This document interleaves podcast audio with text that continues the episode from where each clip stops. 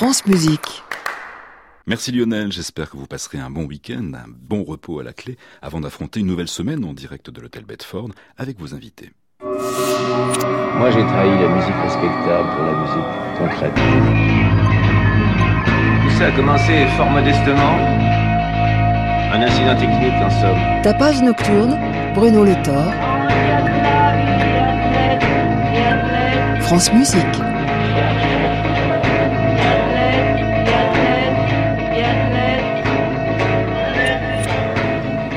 Nous recevrons dans ce tapage nocturne Elise Dabrowski, une chanteuse, contrebassiste, compositrice, qui a fait de sa quête d'inouï un parcours artistique des plus surprenants. Mais je vous propose d'ouvrir cette émission avec une nouveauté discographique, celle proposée par Hilde Marie Olsen sous le titre Lazuli. Dans cet opus, la trompettiste norvégienne explore son propre jeu en triturant, détournant, malaxant le son de son instrument. De cette collecte de timbres, elle construit tout au long des plages des univers oniriques souvent énigmatiques. Jouant parfois avec les sons parasites de la trompette, elle élabore des couches sensitives et crée un univers hypnotique.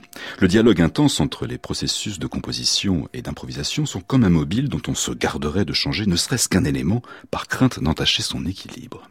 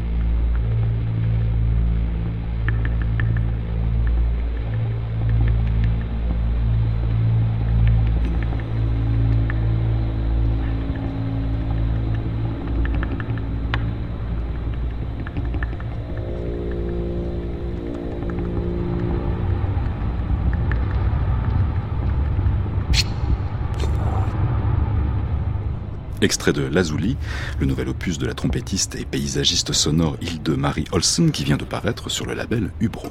Tapage nocturne, Bruno Le Thor, France Musique. Élise Dabrowski cultive une multitude de facettes.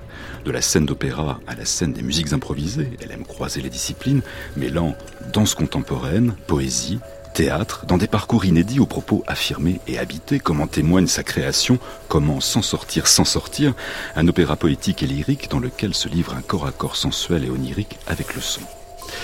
Élise Dabrowski est l'invitée de ce tapage nocturne. Le nerf de bœuf est à l'origine des informations qui ont récemment circulé quant au sondage effectué par le cerveau auprès de certains nerfs du tronc sur ce qui serait leur réaction devant l'éventualité d'une attaque préméditée contre le squelette. Charpente, osseuse du corps de l'homme et de l'animal, la mort est souvent figurée sous l'aspect d'un squelette.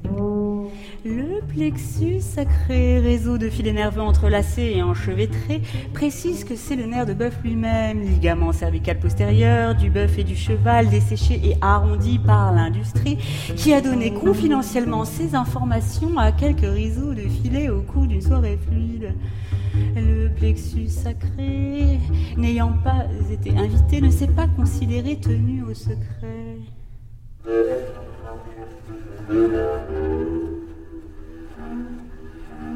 D'après le même plexus, le nerf ferrure atteint qu'un cheval a reçu sur le tendon de la partie postérieure d'une jambe de devant serait très irrité de cette initiative et s'emploierait en atténuer les répercussions sur les appareils.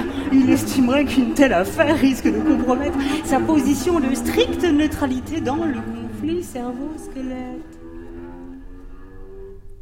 Cela dit, il semble bien que du côté osseux, on dispose d'éléments d'information analogues.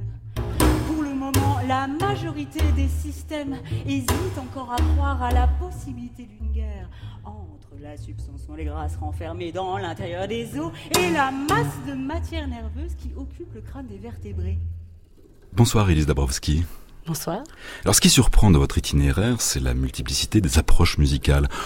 On vous voit dans la musique contemporaine et on vous retrouve ensuite dans la musique improvisée. On vous croit contrebassiste et puis on entend une chanteuse. Comment vous expliquez tout ça? J'ai toujours euh, circulé d'une musique à l'autre, d'une scène à l'autre, avec une grande liberté. C'est-à-dire même quand j'étais à la maîtrise de Radio France, le soir j'allais écouter euh, du free jazz. Voilà, j'ai toujours eu ce goût pour euh, la voix, la musique classique, la musique contemporaine et l'improvisation, le free jazz.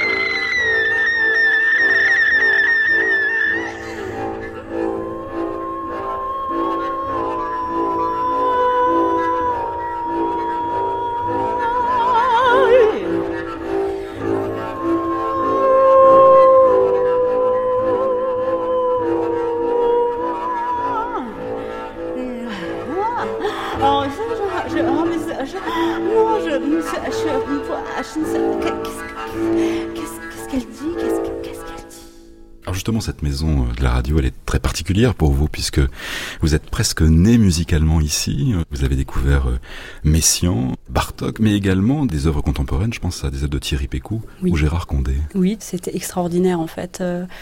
Euh, 20 ans après, de, de commencer par là, déjà pour la musique contemporaine, effectivement, pour toutes les musiques qu'on a pu faire, et puis le, le sérieux avec lequel on le faisait, et le, le professionnalisme. Donc ça, c'était une très très belle école, et c'est vrai que euh, j'ai tout de suite adoré rencontrer les compositeurs, euh, faire leur musique. C'était passionnant, et c'est vrai que Messiaen reste la première euh, œuvre que j'ai faite en arrivant, et les petites liturgies, ça marque euh, à vie.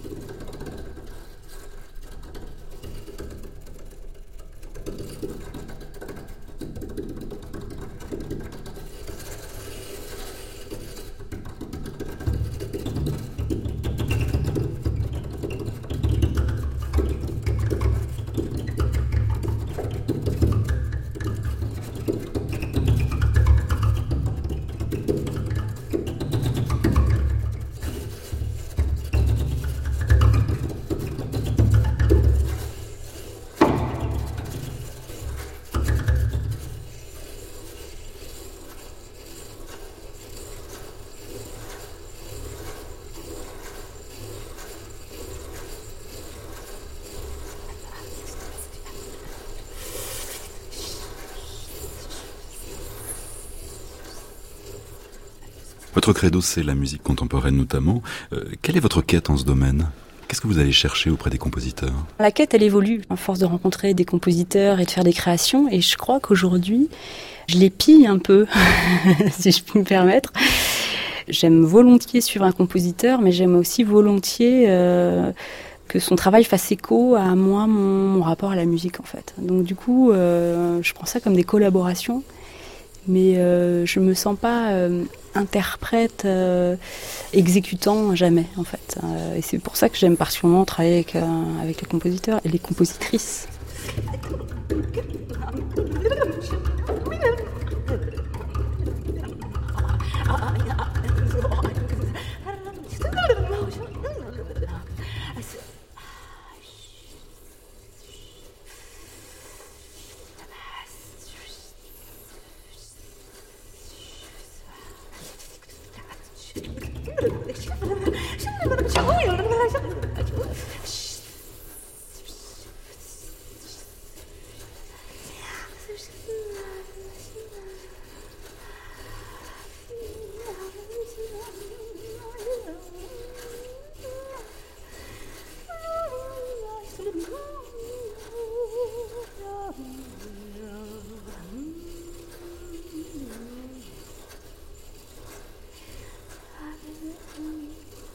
Vous dites lorsque vous évoquez vos, solos que c'est un mélange de spontanéité et de travail. Alors comment vous mariez un peu ces, deux temporalités? Eh bien, en pratiquant les deux. C'est-à-dire que parfois, vraiment, j'écris des choses, je les travaille, je les refais, je les mets dans les doigts. Et puis euh, après, je j'appuie, enfin, je lâche les chevaux, quoi. Je laisse, je laisse complètement euh, être un peu emparé de, l'instant, du, rapport au jeu, d'être un peu. Ça, pour le coup, c'est, c'est le, free jazz qui, me l'a appris, d'être euh, dans une, ouais, une forme. C'est pas lâcher prise parce qu'on lâche pas prise, c'est pas vrai, mais on on, se laisse, on s'abandonne à l'instant. Et je crois vraiment que, les musiques euh, libres, l'improvisation amène vraiment ce, cette chose euh, capitale aussi dans, l'interprétation. C'est vraiment le plein instant euh, à, vivre, à goûter.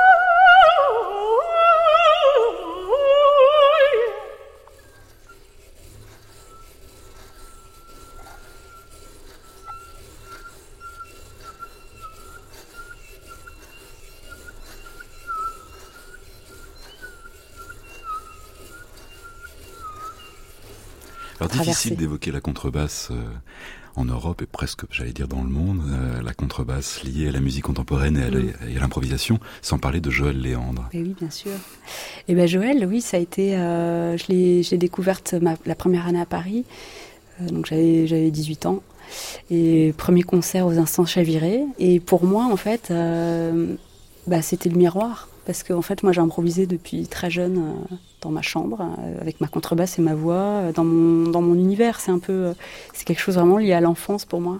Et d'un coup, je voyais cette, cette grande dame adulte le faire. Et, être applaudie. Et, et, du coup, pour moi, c'était comme une espèce de permission. Et ça, c'est vrai que dans un parcours, c'est essentiel. Quoi. Vous avez travaillé avec elle Oui, ouais, j'ai eu l'occasion de jouer plusieurs fois avec Joël. Euh, j'ai adoré. J'ai adoré notamment les, répétitions chez elle. Euh, parce que voilà, avant de se rencontrer sur scène en improvisation, on s'est quand même dit euh, tiens, rencontrons-nous à la maison. Et elle jouait avec une intensité quasi, enfin oui, égale, même voire plus qu'en concert.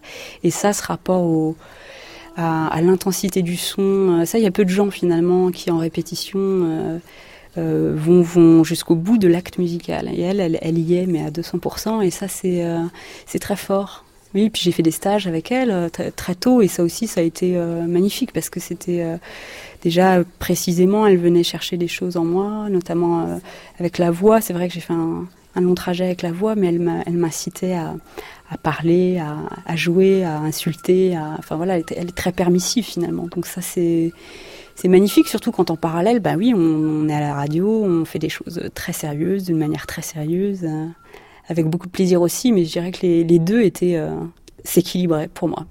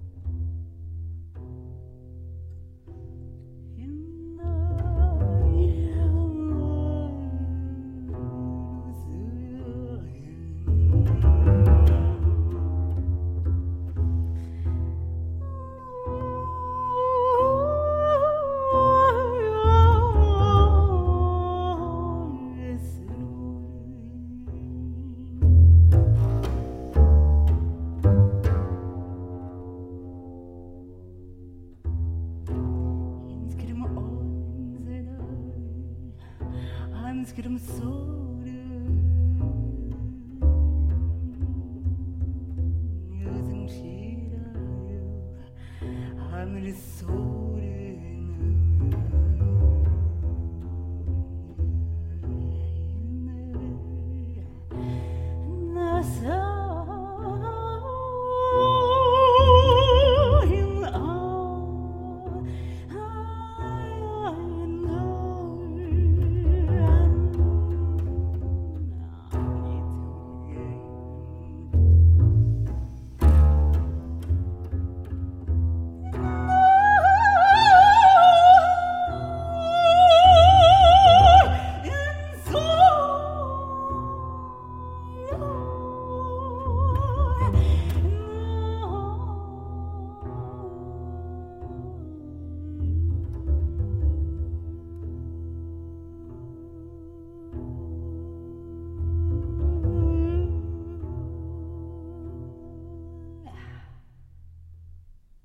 Entre la contrebasse et vous, il y eut un coup de foudre vers l'âge de 7 ans. Oui. Vous sauriez expliquer pourquoi?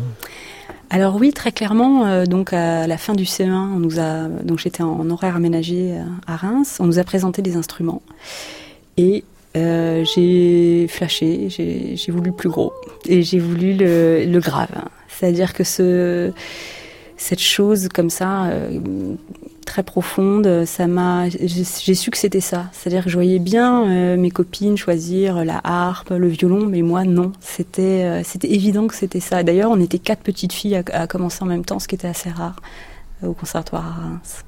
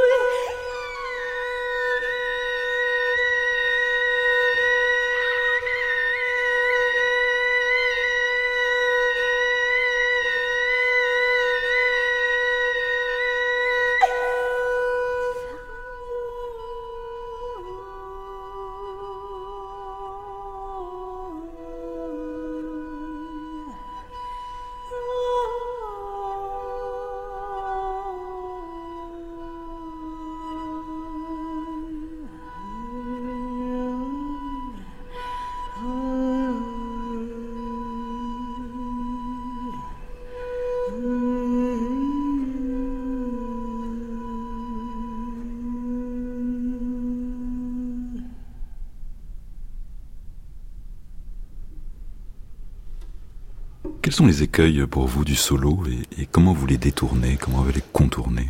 Alors les écueils du solo, j'irais, ce sont les boucles. Pour le cerveau, ça fait beaucoup de, de, de, chanter et de jouer. Donc du coup, des fois, je me mets dans un geste en fait euh, au niveau du, de la contrebasse pour pouvoir euh, libérer la voix.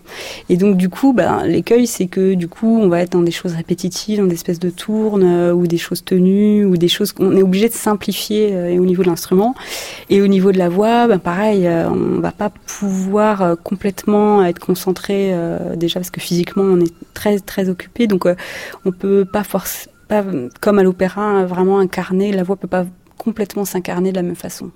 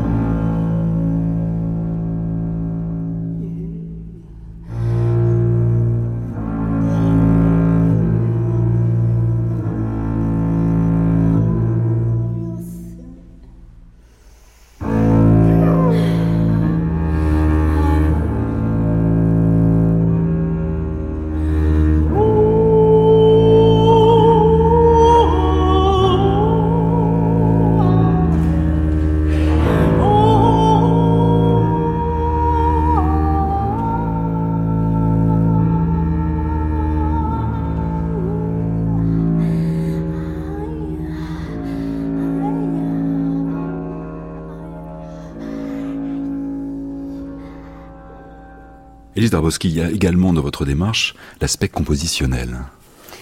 Et oui, depuis, euh, en fait, ça fait longtemps que j'avais envie vraiment euh, de passer sur des formes scéniques, notamment, et avec des écritures. Et, euh, du coup, l'année dernière, on a pu donner euh, comment s'en sortir, s'en sortir, comment s'en sortir, s'en sortir. Donc euh, ça c'est un, titre emprunté à Gerasim Lucas et, et autour de, cette aventure, euh, j'ai vraiment vraiment pu écrire cette première forme scénique avec Claudine Simon et Eric Broitman avec la musique électronique et ça m'a énormément plu euh, d'envisager une forme dans, son entièreté, de, de, composer précisément des choses, de les refaire, de les travailler. Et là, je suis en train de préparer une prochaine création qui, aura lieu en novembre 2019, Pain maudit, là avec vraiment donc l'aspect opéra des chanteurs que j'ai rencontrés avec l'ensemble du balcon. Et je suis sur sur un fait divers des années 50, Pain maudit, et que qu'on est en train, que je suis en train de, de passer au plateau avec aussi un gros travail d'improvisation avec les chanteurs. Donc ça, je suis heureuse d'amener aussi des chanteurs lyriques à expérimenter et à, chercher en eux leur, leur capacité de créatrice.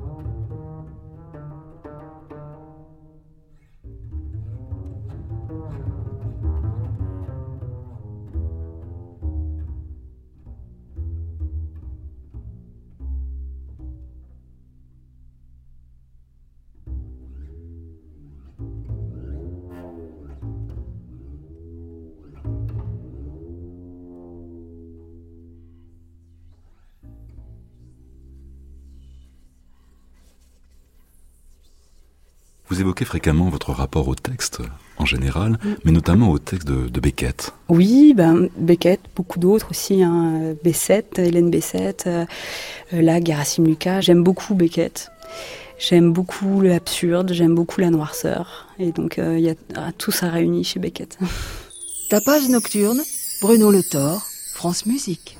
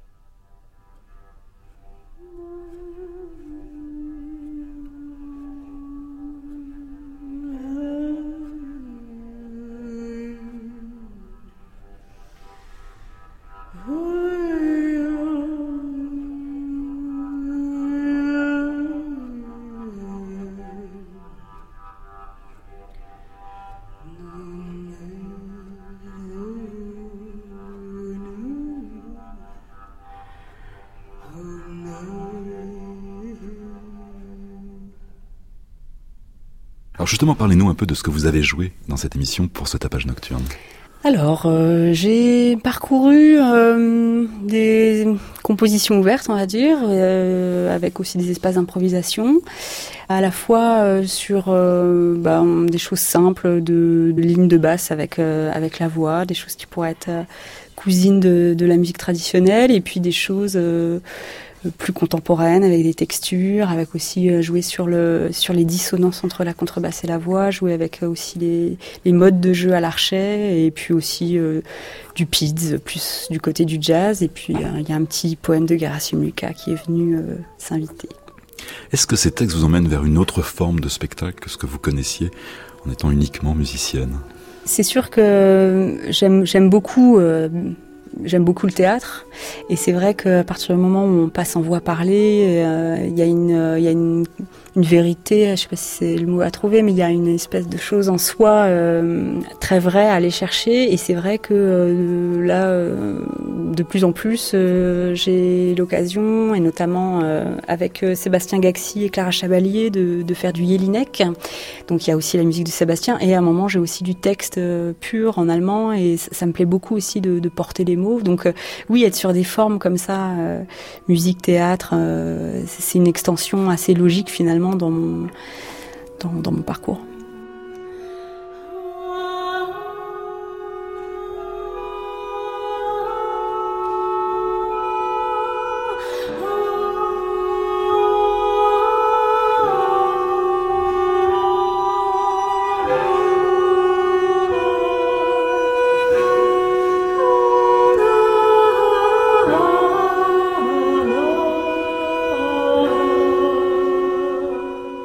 Improvisé en rencontre avec euh, d'autres arts, d'autres disciplines, notamment la danse. En, quoi ces passerelles euh, avec les autres arts a, modifié votre jeu? Dans la liberté, dans la liberté euh, du corps, dans, dans la folie. Euh, c'est une espèce de plaisir aussi, et puis de par mimétisme en fait. Euh, même si on, même si je reste derrière ma contrebasse avec un danseur ou une danseuse, je sais pas, je vais m'inspirer de son geste, de son, de, de, tout son travail en fait. Et ça, je crois que ça, ça enrichit considérablement. Merci beaucoup, Lisa Roski, d'être venue nous voir dans ce tapage nocturne. Avec plaisir. Et à bientôt. À bientôt.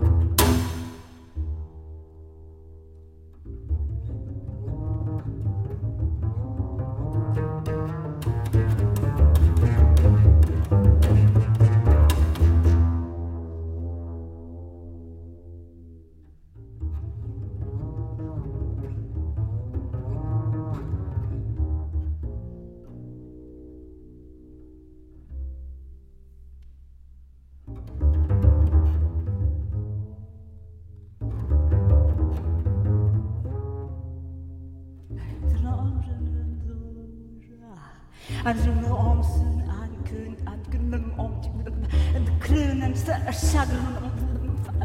fasin dödüm keram töydin arras om ash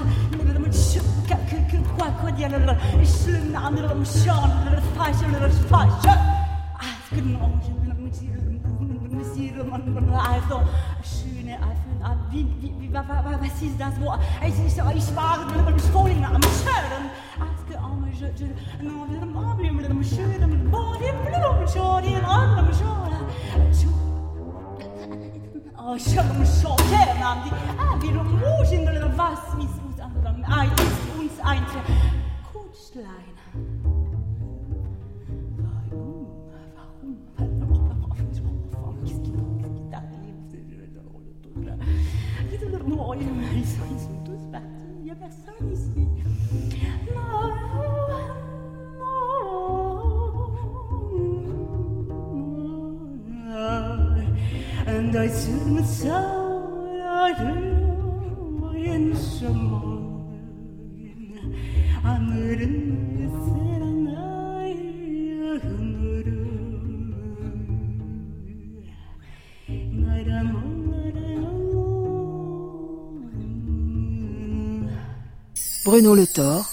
France Musique. Ainsi s'achève ce tapage nocturne. À la technique était ce soir Bruno Mourlan, Laurent Binder et Lidwin Garon, attaché de production Soisic Noël, réalisation Bruno Rioumaillard. Il est temps maintenant de retrouver Création mondiale, une émission d'Anne Montaron. À réécouter sur francemusique.fr.